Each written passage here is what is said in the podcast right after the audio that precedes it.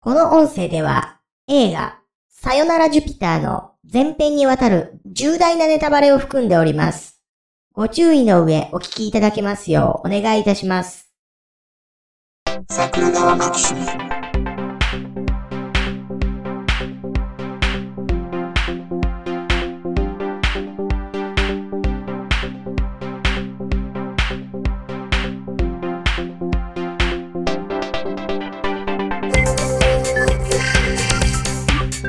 はい、どうも、ジャスです。はい、竹槍ですよ。ね、あの、珍しく日曜日の夜ですよ。えー日夜ですね、日夜。うーん、あ、あれですよね。今、パラリンピックの閉会式やってるぐらいですよね。そうなんですかうん。 そうなんですか。え、日本国内にいるで しょいますよ、いますよ。この人口2000人の村でね。少な。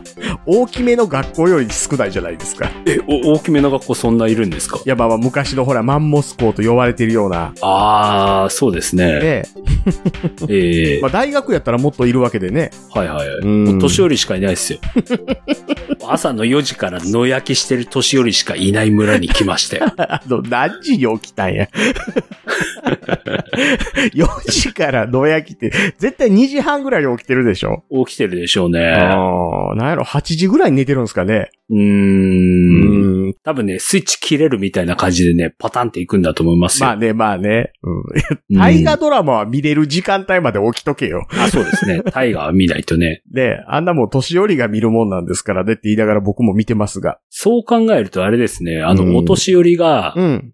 連続テレビ小説を見てる時間って、ん。多分もうウォーミングアップ終わって、ん。もう全力疾走できるぐらいの状態なんでしょうね。あ、でもどうかなうちのね、死んだばあさん見てましたけど、はいうちのばあさん言うても起きてたん7時前でしたよ。ああ、ん。なんか生物学的上に、うん。あの、やっぱり若者は、うん。朝起きれないっていうのは正しいらしいですね。ほうほうほうほだからね、若者はどうしても、う。うん。えっ、と、すぐ眠くなるらしいで すよ。それ で、知ってます。ですよね。ねだ。からあんまりなんか、そう、もうし、もう生理的に、うん。若者はそういうもん だから、あんまり怒っちゃダメらしいですよ。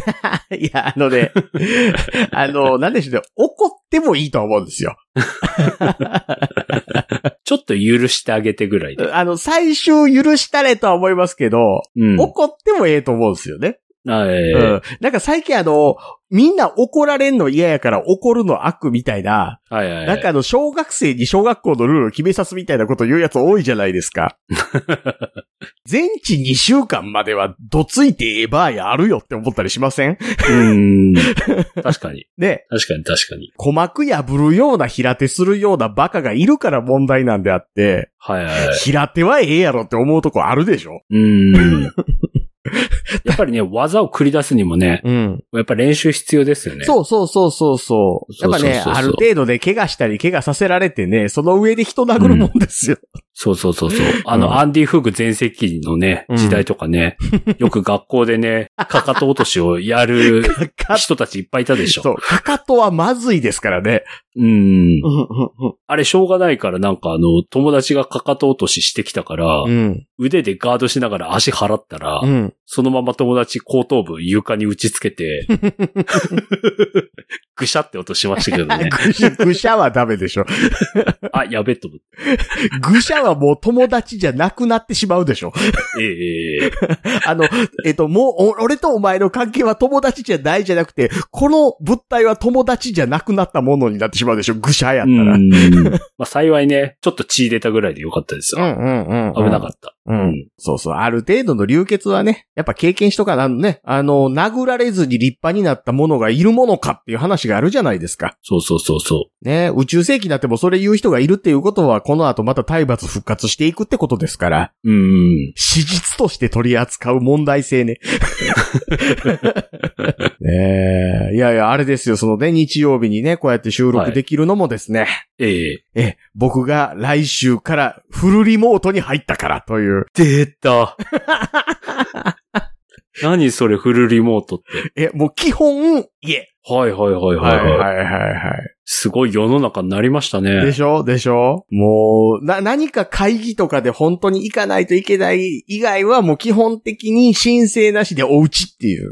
おー、すごい。うん。なんかこうコロナウイルスを押してまでね、学校に出てきた先生がねう、ん。文句をつけられる天ヶ崎とはえらい違いです ね。あれはあの先生、アホでしょ。 え、え、コロナの話、数えるほどしか耳にしてこなかったっていう。すごいですよね。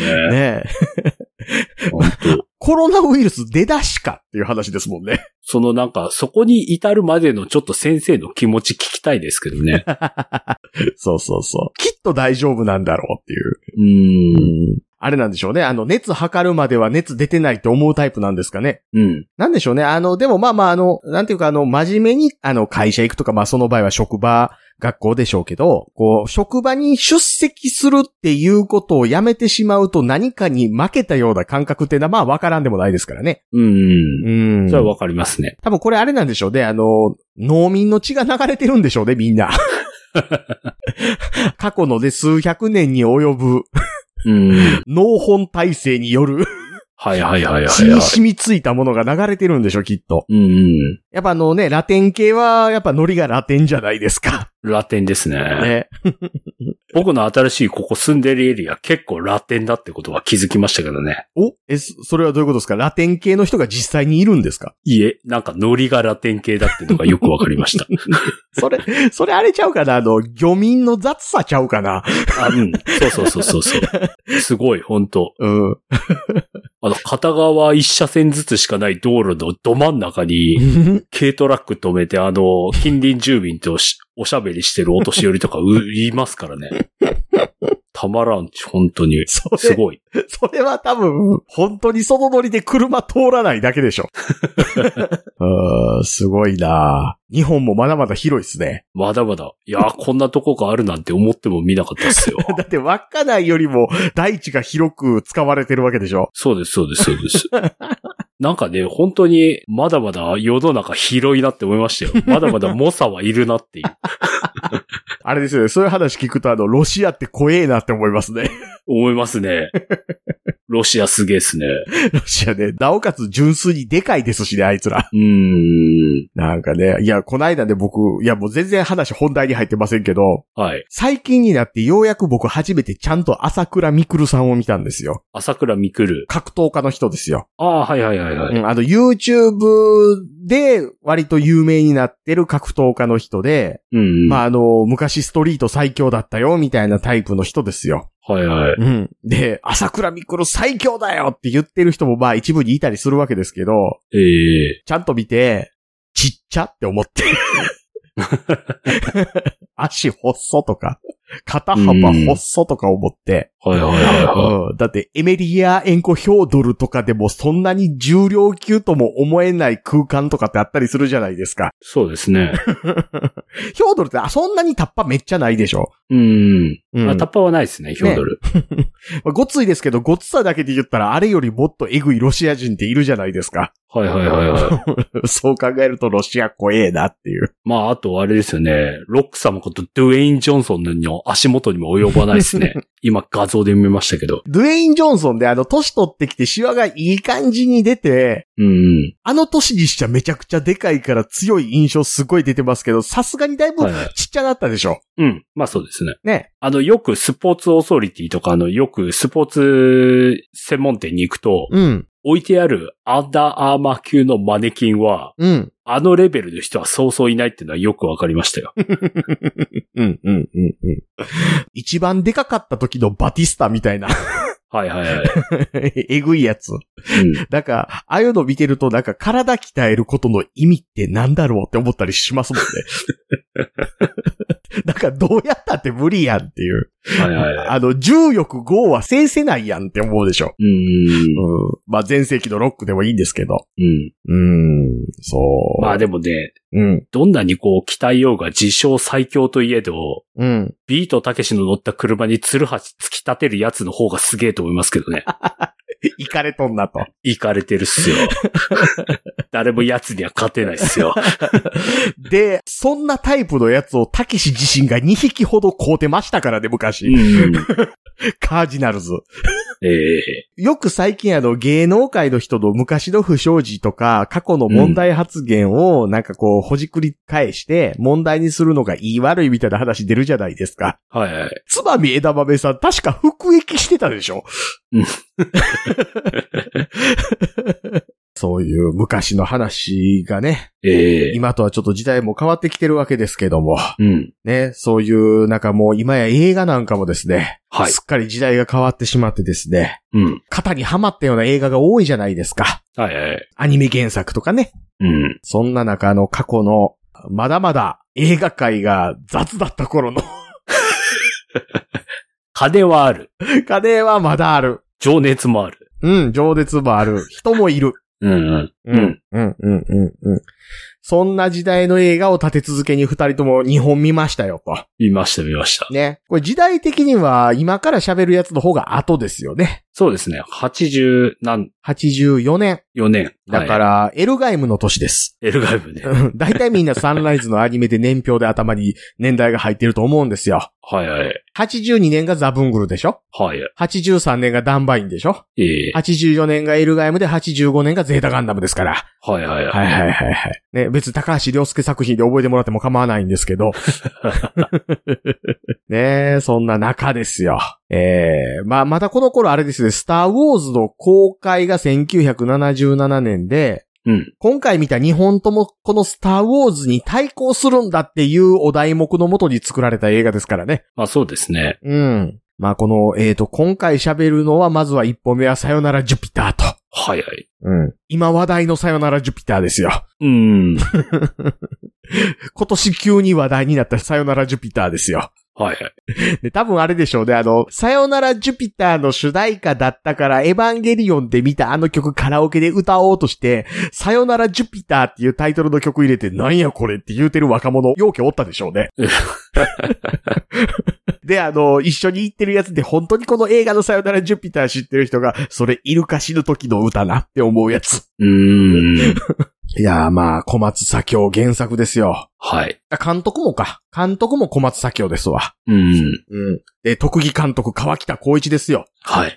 制作田中智之ですよ。うん。うん。まあ、ゴジラの面々ですよね。まあまあ、とにもかくにも当時のトップクリエイターでしょ。そうそうそうそうそうそう。ね。だからこの直後にゴジラの1984年版が作られるわけでしょはい。あーなんかね、なかなかこう、うん、時代を感じる映画でしたけど。ううーん。ん。どっから行きましょうか。あらすじ説明しとく方がいいんですかね。あらすじ説明ですかうん。あらすじ説明、まあ、アルマゲドンでしょ。 まあね、まあね。アルマゲドンと違うのは迫ってくるのがブラックホールだと。そうですね。ね。で、うんブラックホールがこっちに来るから木星を爆発させて、はい。ブラックホールの軌道を変えるっていう。うん。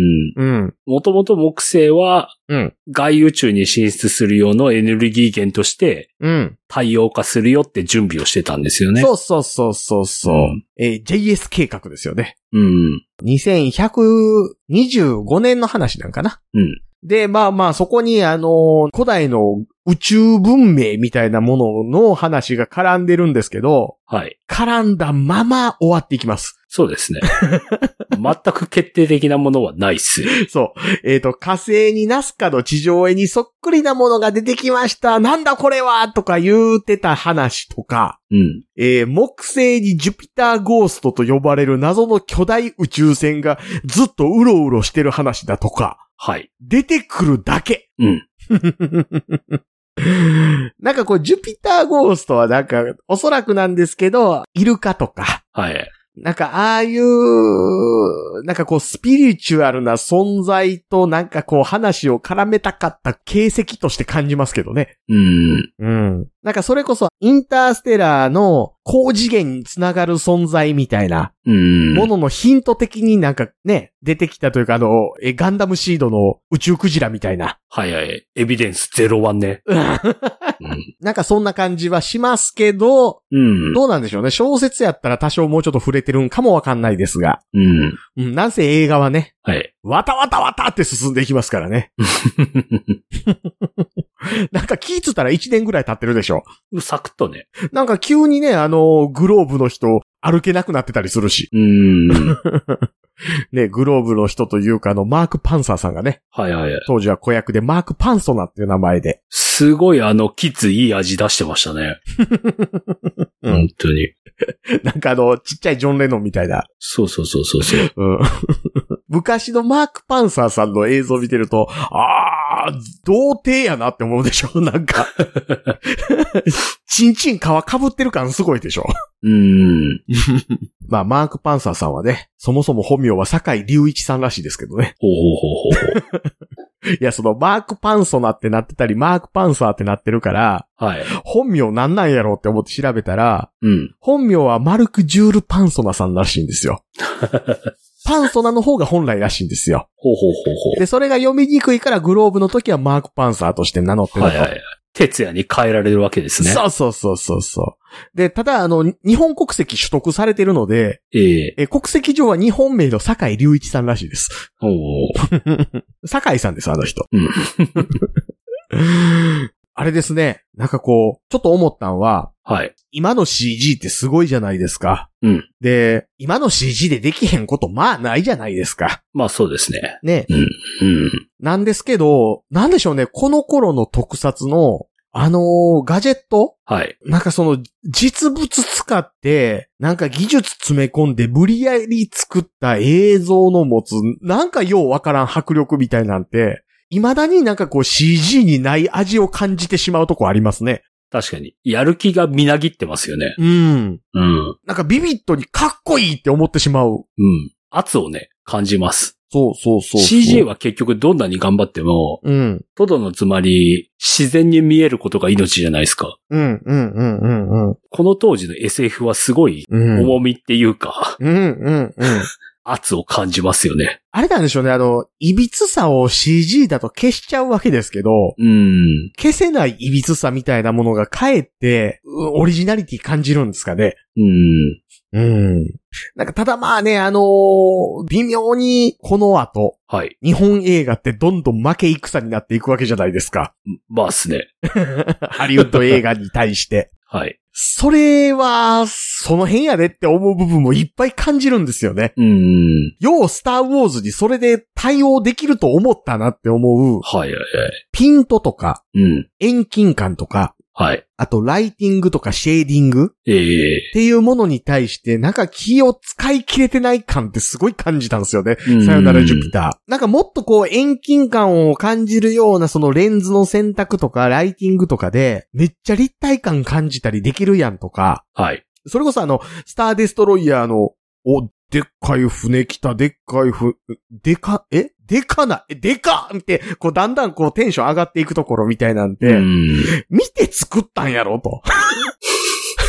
見て作ったのに、あれを上回るアイディアなしでよう取り出したなってちょっと思うとこあるでしょ。うん。なんかね、目標に据えるのはいいけど、超える気なかったんだなっていう感じあんましますね。そうそうそうそう。うん唯一、スターウォーズではそれやってなかったなって言って、感心したアイディアとしては、はい。あの、模型の中にモニターを仕込んで、そこに映像を映すことで、なんとなくそこに人がいるっぽくするっていう。うんそれはなんかこう、頑張ったんだやなっていう。はい。うん、ところはちょっと感心はしたんですけどね。ただまあ、あの、 その後の、この、川北光一さんが関わってるような作品でも一切やってないところを見ると、あんまり本人らも納得いく出来にはならなかったんやなっていうのはよくわかったんですけど。うん。うん。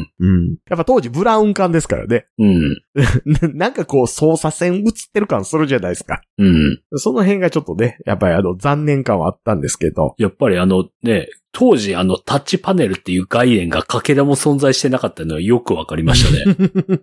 うん、うん。 おー、すげえ。そう。全部スイッチですしね。うん。パチパチやる。そうそうそうそあ、でも、考えたらあれちゃいますその、飛行機とかって、う。はい。あの、旅客機ね。うん。なんかはまだまだ言うてもスイッチ文化は残ってるでしょ。うん。あの辺はどこまで行ってもこう緊急時にタッチパネル信用でけんみたいなところあるじゃないですか。はいはいはい。まあそういう意味ではなんかその辺使い分けてるだけでもまたリアリティ増したんかなって気もせんでもないですけどね。うーん。なんかこう、ここは民生品で十分通用するんだよっていうところと、はい。命に関わるような現場で、なんとなく設計思想が違ってるっていうのがあからさまにされるとかあったら一枚ね、うん。こうリアリティ乗っかるじゃないですか。はい。うん。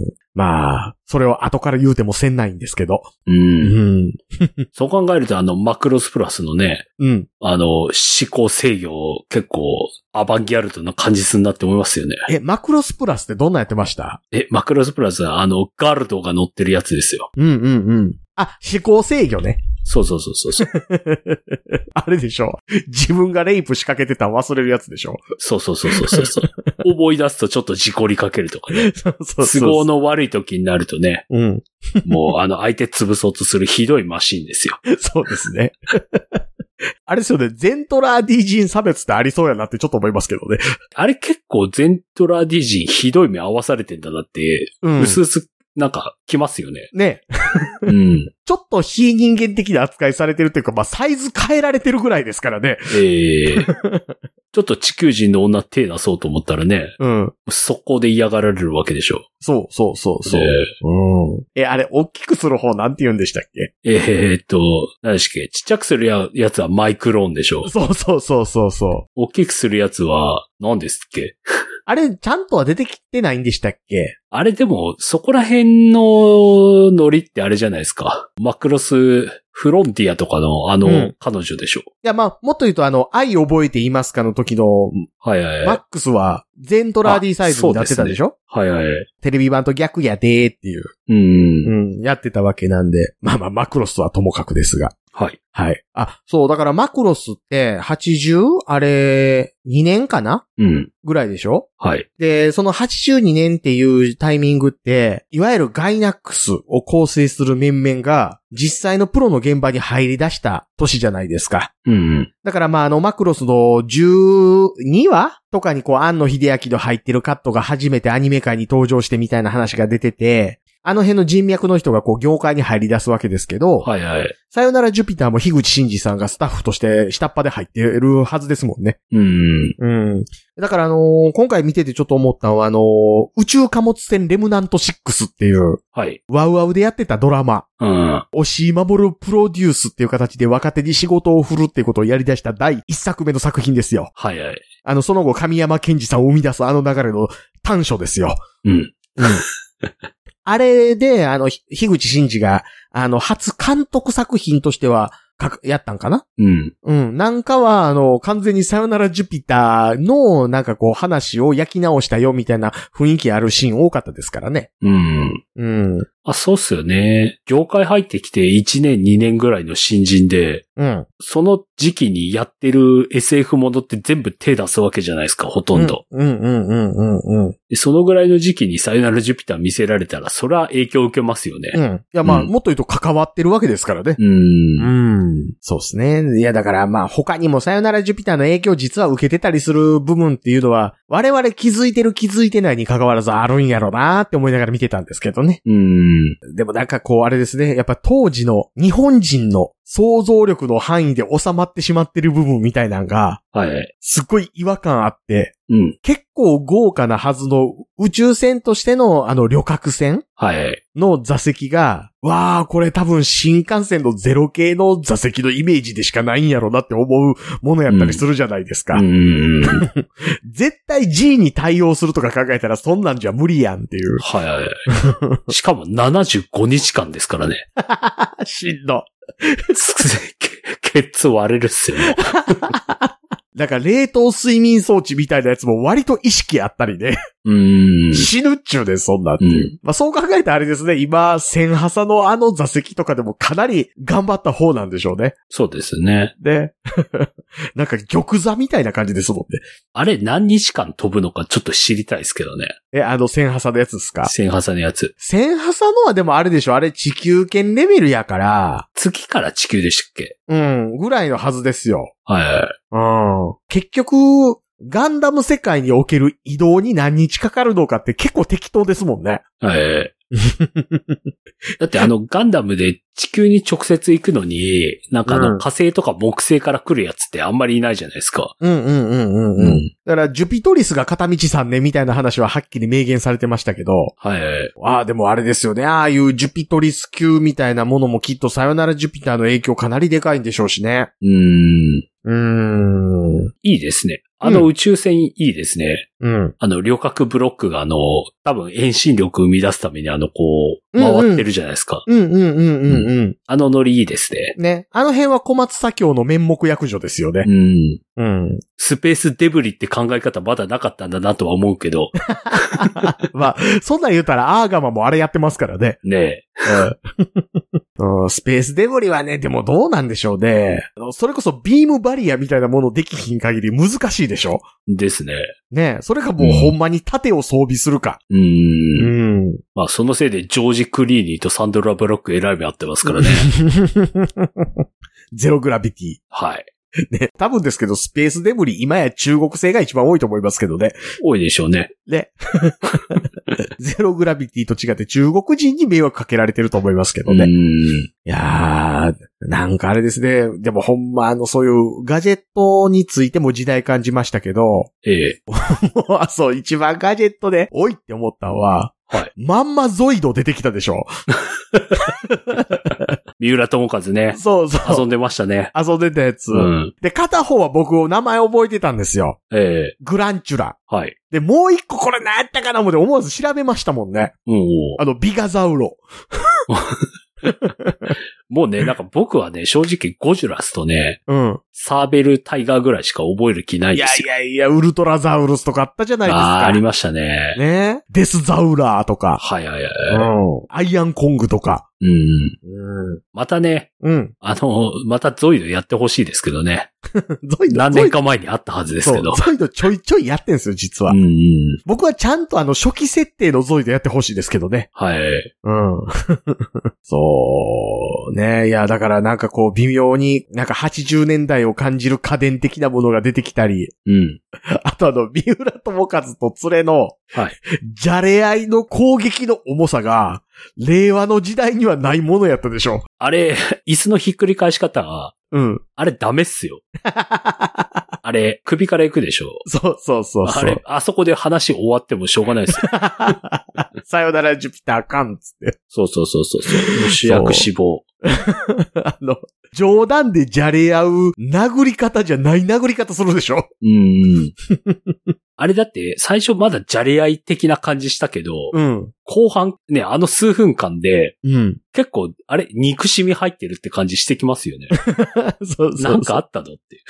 なんかあの、3回ぐらい女取られたぐらいの恨みこもってる感じしますもんね。はいはいはい。まあまあ、あれはね、だからそういうデオドラントされてそうな空間にいるワイルドなんですっていうことをうん強調するためにやりすぎたんがすごいですけど。うん。で、ほら、翻訳機落とすでしょ。あうんうんうんあなんかやっぱり、近代の映画に慣れすぎたせいで、うん。うん。きっとあれなんかのフラグなんだなって思っちゃうわけですよ。そうですね。なことは全然なかったけど。割と単に雑いっていう。そうそうそうそう。そうね。で、うん後ろセリザー博士がしれっとおったりね。おるし。だからこの辺あれなんですよね。なんか知らんけど、昔の特撮とか、ええ昔の映画に対してオマージュを込めるみたいなことをやたらやってて、うん。え、スターウォーズに対抗するんじゃなかったのっていう、はいはい。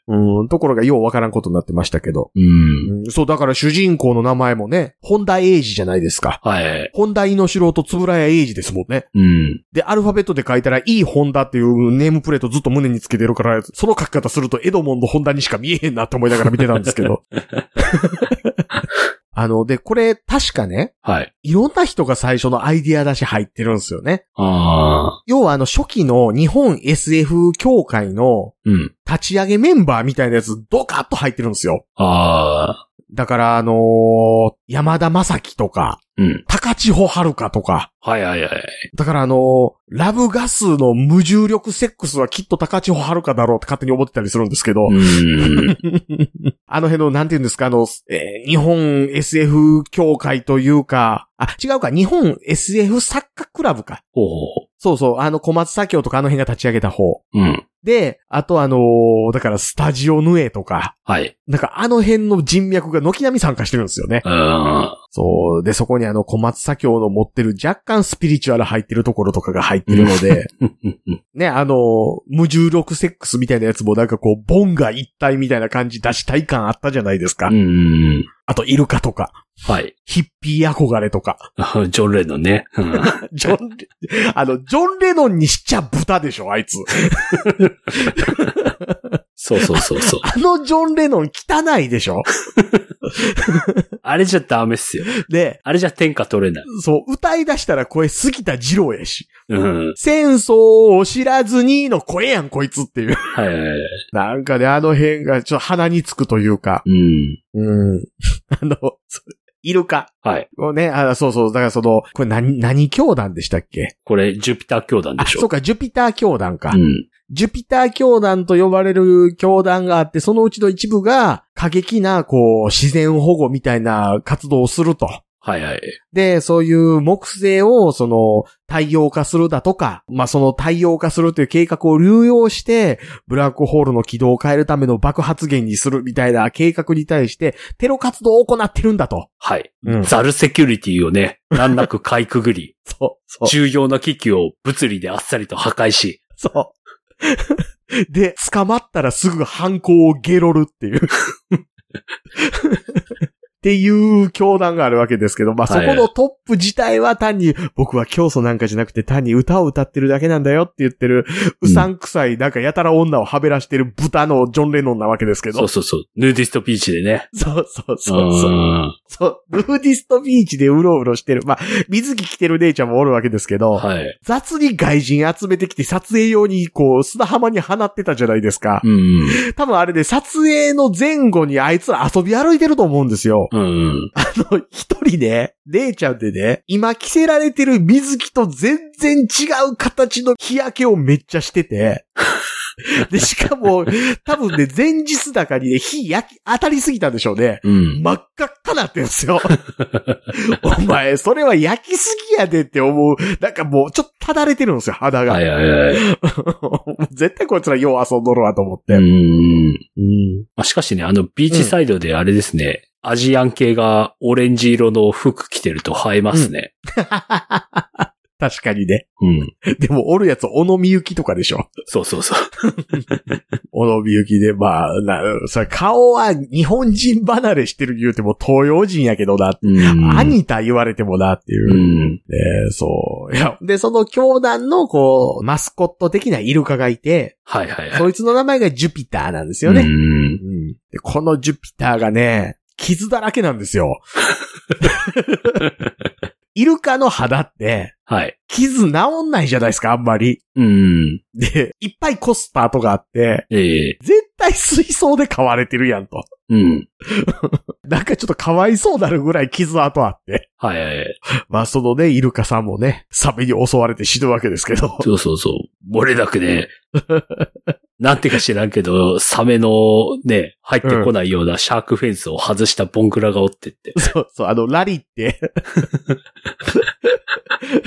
ラリってフェンスを上段半分に外したらサメが入ってきて、イルカが死ぬっていう。ひどいですよね。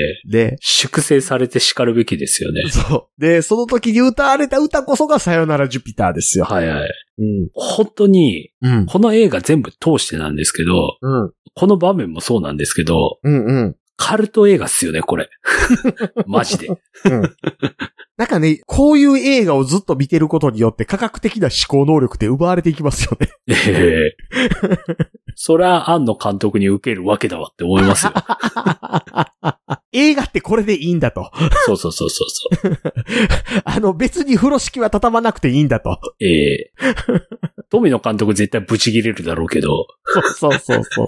あの人はね、なんだかんだでね、やっぱね、作品に対して真摯なんですよねう。ん。うん。やっぱり正面から向き合って、がっぷり四つでやっていくことによってあ頭がおかしくなっていくだけの人なので、はいはい。ややっぱりあの、言うてることに対しては、ちゃんと責任持たないとみたいな意識すごい強いわけじゃないですか。うん。このさよならジュピターの何もかも投げっぱなし感すごいですよね。すごいですね。うん。三浦智和もね、うん。これ山口百恵と結婚した後に出てるんでしょそう。すげえっすよ ね。これ絶対夫婦で見に行くじゃないですか。新婚数年目ですよ。うん。絶対嫁からなんであんたこの映画出たのって言われます よね。 そうそうそう。で、あの、な、なんか、ようわからん白人と乳くりやってますしね。ええ当時あっさりおっぱい出していいんだって結構衝撃ですよね。 まあまあ、それ言うたらね、藤達也とか本番やってたりするわけですから、はいはいはい。おっぱいぐらいはないとやっぱりダメでしょうん。う。うん。 っていうかまあ、どいつもこいつもようわからんが、外人いっぱい出てくんなと。 これあのね、あの、う全員日本語吹き替えなんでしょ、ほとんど。そうそうそすごい違和感すごいっすよね。う。えっとね、日本語吹き替えじゃない外人はマークパンサーだけ。はいはいはい。吹き替えがちゃんと西洋やから、すっごい発声ちゃんとしてて、うん。逆に違和感あるじゃないですか。 うん。お前なんで英語と喋ってる時と超えちゃうねんと。あとね、他の吹き替え外人たちね、無駄に声がいいしね。あれですね、偉いもんで、でもああいうほんまにね、うん。うん、ハーフとかじゃなくて、はい。こう、白人がこう、まあ、雑に投入されてるじゃないですか。うん。ファンファン、かっこいいすごいっすよね。ね岡田真澄、え。うん。な本当にああの人、存在感違いすぎです ね。あの、汚れた英雄の草刈正雄よりすごかったですよ。うん、うん、うん。あの、まあ、ハリウッドとはちょっと違いますよね。なんかこう、うんフランス映画にそのまま出せるクオリティで出てくるじゃないですか。そうですね。ねあの、ヨーロッパの方の映画の感じですよね。そうて。か、ゴッドファーザーシリーズに出ててもおかしくないでおすよ、ね。かしくない。全然いける。うん。 それに引き換え、ヒゲだらけの森重久也のひどいこと。あの、 あの、森重久也って、うん。あ多分世間の評価、過大評価して ます、してる感じが半端ないんですけど。映画史と共に過ごしてきたから、ええなんか大ベテランの扱いになってるだけであって、うん。 なんか、演技大根ですよね。演技大根やし、なんか地球連邦大統領言ってるけど、伊藤博文感すごいでしょすごいすごいすごい。ザ・伊藤博文でした ね。でしょでしょで、伊藤博文やんこれって思ったら、まあ女好きなんやろな、森重やしなって思ったりするっていう、はいはいそういう雑音。はいうんもうただただ映画にとっての雑音。はい。別に大統領出てこんでええですしね、あの話。うん。 まあ相変わらずザルセキュリティでね、大統領にあっさり面会できるっていうね。そう、だあ の、大統領をはじめ、地球連邦の首脳陣が最重要決定をする場に、一研究主任が入ってきて意見するっていう、そうそうそうそうそう。よくジュピター教団こんかったなって思うや つ。あれ、小野美幸がダイナマイト抱いて爆発しに来ても全然入れますもんね。入れます、入れます。肩だけ掴まれてね。 ねその後数秒で離されますよ。そうそうそうそう。そう、ねだから謎のノースリーブ着てますしね。そう あの、そう、だからあの、ジュピター教団のとこ乗り込んでいくときにも、ええノースリーブにグラサンやったじゃないですか。うん。眩しいんか熱ないんかどっちやねんお前と思って。 肌焼けんでって。すごいっすよね。だって地球存亡のプロジェクトにうん。関わってる一番メインの人が、うん。あっさりあの、妨害工作をしてる、カルト教団の本拠地に乗り込むわけでしょ、そう単そう身そうで。。そう。おかしい。どっちもツーツーっていうね。そのままあの、ジョン・レノンに確保されたら、この話終わるよっていう。ジョン・レノンかな、あいつ。あいつなんかワイルドセブンにおった気す る。なんかタイヤ5つぐらいついてるバイク乗ってた気す る。っていうかあの、シャイダーとかにも出てた気す る。あ、でもね、そのね、服装のことでいくとね、ええ三浦友和の着てるあの謎のノースリーブはともかくとしてですよ。はい僕ちょっと思ったのはスーツとか、うん。まあ、それこそあの、ファンファンの着てる服とか、はいはい。あの辺がすっごい金かかってんなと思って。うーん。やっぱね、ブルーレイ画質で見ると、はい。生地がいいんですよ。うん。だから当時の日本金あったんやなと思って。そうですね。多分あれ結構な衣装の金のかかり具合やと思いますよ。してますね。ねえ。それこそなんか、名のあるブランドのやつをわさっと持ってきてそのまま着せてるぐらいのことはうん。してそうなね。うん。なんか今の日本の映画界にはないなっていう金のかかり方してて。ちょっとオリジナルのね、ブレードランナー的な感じしますもんね。うんうんうんうんうんうん。そうなんですよ。うん。うん。あと、だから、時々こう、挟み込まれる建物はい。が、あの、ちゃんと未来に見えるような建物を選んできてたり、うん。工場とかも結構ちゃんと大きめの設備を金出して借りてきて、はいはい。で、割とこう、広い画角で撮ってたりするから、画面リッチなんですよね。うん。そうですね。うん。な、なんかあの あの、しれっと入り込んでるジュピター教団の連中が素人丸出しで潜入してる時とかに来てる建物みたいな、もうすごい、これどこのプラントみたいなところで撮ってて、うん。なんかああいうのでこう映画の説得力って大きく変わるんやなって感心しながら見れるぐらい。はいはい。うん。すごいね、ベースしっかりしてるんだけどね。いざ動いて喋り出すとちょっとうってなるっていうね。そうそはいはい。う。もうだからあの、外人俳優連中が、うん。みんなこう、もう演技力って何って状態でやってるから、 はいはい。 V シネレベルなんですよね。うん。三浦友和もね、三浦友和でしかないですしね。そうそうそう。そう。あ、でも、あれやな、結局だから特撮は良かったなって思いましたね。本当にあの、この時代の特撮見て、うん。もちろんこれもちゃんとね、作ってる特撮ですけど、うんうん。今のテレ朝スーパーヒーロータイムってすごいんすね。うん。いや、でね、すごいんですけど、うん。今のこう、どうでしょう、あの、物のデザインとかって、はい。ちょっとこう、うーん、常識にとらわれすぎてるなというか、うん。なんかあの、ほら、あの時代って、はい。 NASA のデザインは、うん。割とオーソドックスなのに対して、ええソビエトの宇宙開発におけるデザインセンスって、はいはいはい。こう日本人と隔絶されたものがあったじゃないですか。うん。なんかね、な、NASA は直線基調だけど、ロシアはやたら曲線が生めかしいみたいな感じですよね。そう、なんか連邦対ジオンみたいな話ですけど、で、割とその辺のその宇宙開発みたいなもののハイブリッドはい。で、こう話をちゃんと考えてるっていうのがあって、うん。結果なんとなくバッフクランみたいなデザインになってるでしょ、うん。なんか、あ、あれこれガルボジックちゃうんって思うような、はいはいはい。あの三角形のやつ出てきたりとか、うん。うん。なんかボールみたいなやつ出てきたりとか。 いや、だから映画としてはすっごいね、あ、見とかなあかんかったなって思うんですけど、はいはい。話は別にそうでもっていう。うん。ねえ ゴジラ対スペースゴジラぐらいの感じですよね、 敵は。まあまあまあ。うんまあうんまあ、でもそんなにほらあの、ね、長尺でだるさを感じるところはあんまりないから、うんうんうんうん、結構よくある程度進むし、そうですね。うん。うん。あ、なんか CG 使わずに真面目に SF 作ろうとしていた時代があったんだなって思える感じ。はいはいはい。そう考えたら、ジュピターゴーストいらんかったなとか思いますけど。まあね。うんあと、コールドスリープでうん。中に脂肪ができてるとうん。 不吉ですよね。うわあ、もうどうせろくでもないんだって感じになったら案の定だっ たし。そうそうそう。腕バーン出てきますから ね。はいはい。でもあのね、あんな、なんかかっけえなんとかアローゴでしたっけうんうんうん。宇宙船、 あ、二人乗りなんだって思うと、リッチですね。そうですね。スペースアロー号ね。 うん。そう。いやいや、まあまあね。なんかまあ良かったですよ。うん。うん。やっぱりなんかあんまりイルカはいらんかったなって思うし。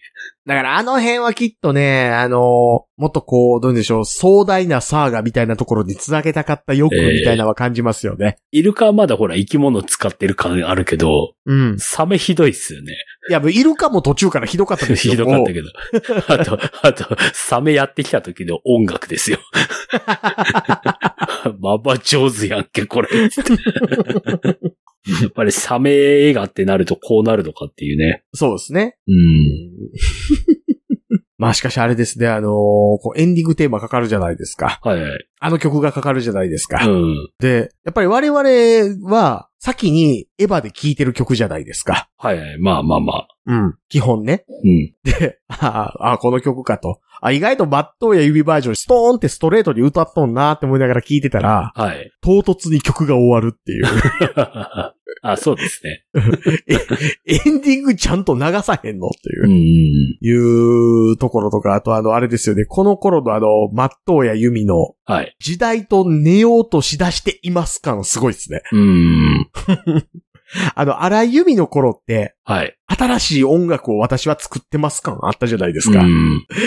この後、あの、恋人はサンタクロースとか、はい。あっちの方にどんどん振っていくわけじゃないですか。うんなん。かすっごい中途半端でしょ まあね。このボイジャー。うん。マットエユミバージョンを聞くと、あ、しょうもない曲やなってちょっと思ってしまう。まあそこら辺はね、うん。全部含めて、正隆の力ですからね。うん。まあ、さよならジュピターなんでしょうね。うん。面白かったんですけど、まあ別に、うーんえ、まあ、ゴジラの文脈を理解しようと思ったら見といたらよかったんかなって思います。うん。うん。うん。まあ、まあね。後半の展開 って、うん結構、ビームで打ち合ったりとか、うんうんうんうんうん。うん。展開王道ですよね、これ。 そうそうなんだかんだで。なんだかんだで、あの、うん話的にはね、うん。ある計画があります。それをしないと地球が滅びます。邪魔する奴がいます。うん。戦います。最後は自分が犠牲になって終わります。まあ、アルマゲドンですよね。言うたら最後の方はね。うん。なんだけど、それを彩るところがうん。加わったせいで、まあ、カルトなんですよね。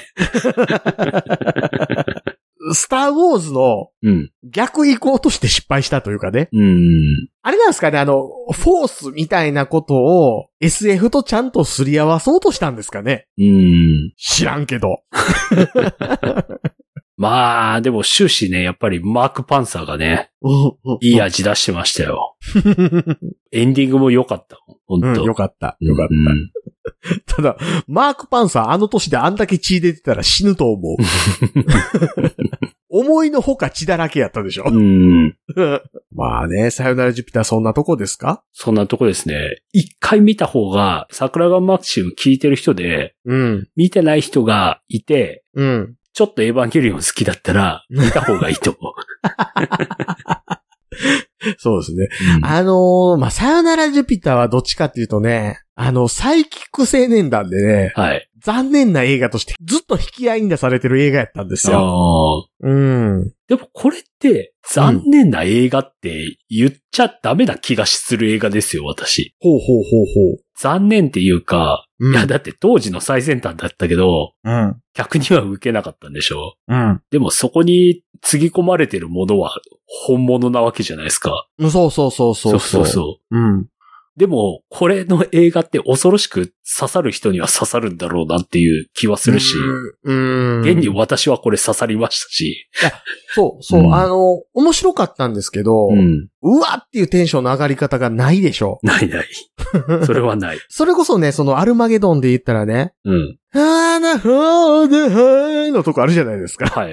あの辺のテンションの上がり方みたいなこと全然やってないじゃないですうか。ん。その辺なんかなっていう話は、これの次の話でできるやろなって思ってるんですけど、はい。まあ、今回さよならジュピター会なんでね、ええうん、まあ、とりあえずこの辺かなとはい。思いますので、ええまあまああれですよ、あの次もぜひ聞いていただきたいですけど、こうさよならジュピターについて一過言ある人はですよ、はい。私がなぜあの曲をあのシーンで起用したのかとかそういうのがあればですね、はいはい。 LINE の公式アカウントかオープンチャット、ええ Twitter のシャープ桜川マキシムまでいただければと思いますし、はい。更新ツイートのリツイートの方もいただければと思いますのでよろしくお願いいたしますと。はい。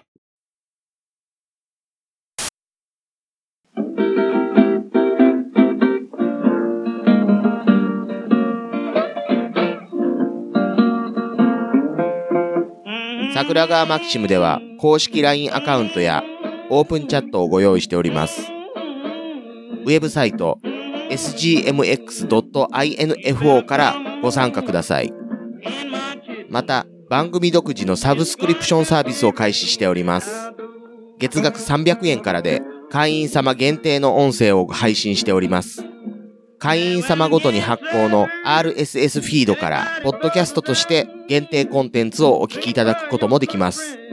ぜひともご参加のほどよろしくお願いいたします。